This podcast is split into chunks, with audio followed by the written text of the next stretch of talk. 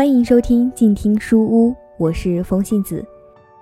今天我将继续与大家分享美国旅行作家林尼·马丁的新书《卖掉房子去旅行》，授权广西师范大学出版社。环球第六站，英国小镇之旅。外面细雨蒙蒙，大雾一片。我们吃了穷的营养早餐。饭后，年轻朋友肖恩和 Dim 拖着行李箱出了前门。赶到下一个小镇的时候，我们用新胎换下了旧胎，之后驶向巴斯。这是一座从简·奥斯汀到 J.K. 罗琳的文学作品里曾反复提到过的英格兰小镇。我们在一家气派的旧旅店度过了两个夜晚，然后乘出租车进了城。参观了著名的罗马热水浴池，这浴池是乔治王时代风格的遗存。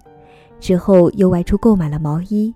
户外的温度一天比一天低，我们两人浑身乏力，希望在伦敦附近先找个地方安顿下来。我们就像普通的旅行者一样，已在路上连续行进三周了。此刻，我们迫切需要舒舒服服地休息一下。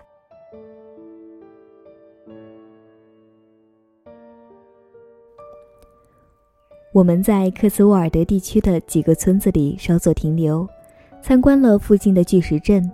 令人伤心的是，由于英国政府用绳索把石阵围了起来，目的是防止游客胡乱触碰。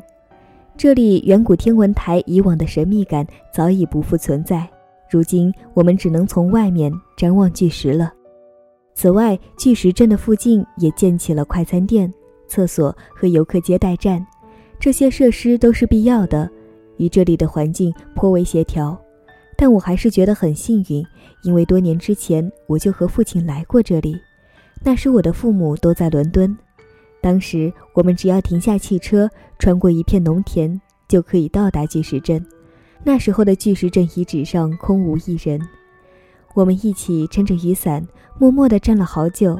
心里猜想，五千到七千年之前的古人究竟是如何搬运这些巨石的，而且还奇迹般的建造了这样一栋与夏至日出生的太阳形成一线的环形建筑。我始终对自己与父母一起分享的那一刻记忆犹新。看过巨石阵之后，我们驱车赶往伦敦。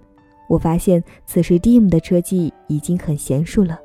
偶尔还能扫一眼窗外的风景，看来他的进步还真不小。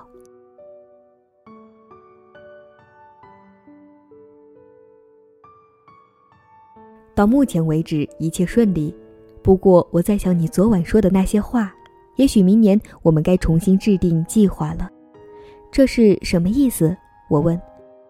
亲爱的。在一个国家旅行，从头到尾都不固守那些惯常的旅行路线，这是一个旅行者的旅行方式。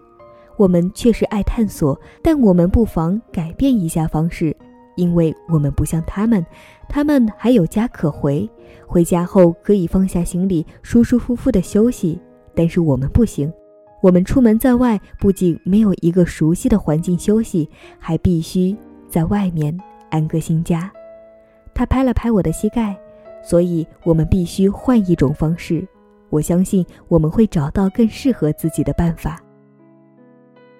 我觉得蒂姆说的没错。事实上，他也在努力调整我们的计划。他在网上不停地更改轮渡、航班、汽车租赁以及其他的一些相关计划。就我们现在的这种生活方式来说，他对细节的关注可以决定我们的出行能否取得成功。当我们考虑下一年身处何处时，未来是无法预料的，有些意外会大大的改变我们的行程。我们的生活虽然可能会变来变去，却永远也不会让人乏味。在巨石镇与我们在不列颠的新家之间的公路上驾车格外轻松。我们曾担心陷在伦敦繁忙的车流里，所以绕过了伦敦，也很容易就找到了位于汉普顿王宫附近的新家。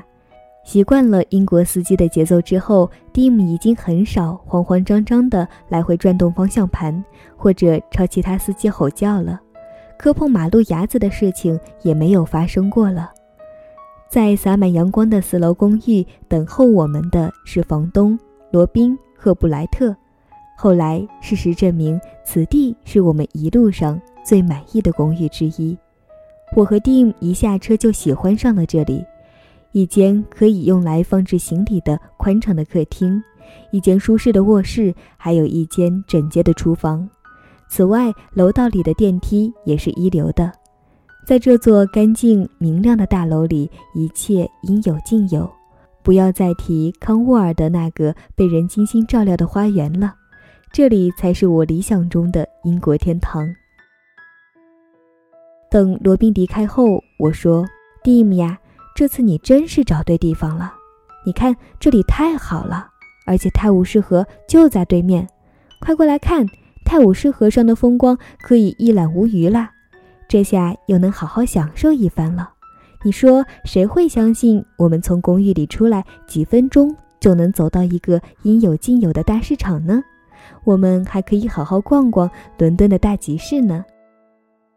他脸上挂着笑容，心里也美滋滋的，因为他的努力得到了我的表扬。嘿，我们该出去转转了，回来再收拾行李。作者在英国小镇之旅的故事就和大家分享到这儿了。若你喜欢这本书，请支持作者购买正版图书。我是风信子，下期节目再见。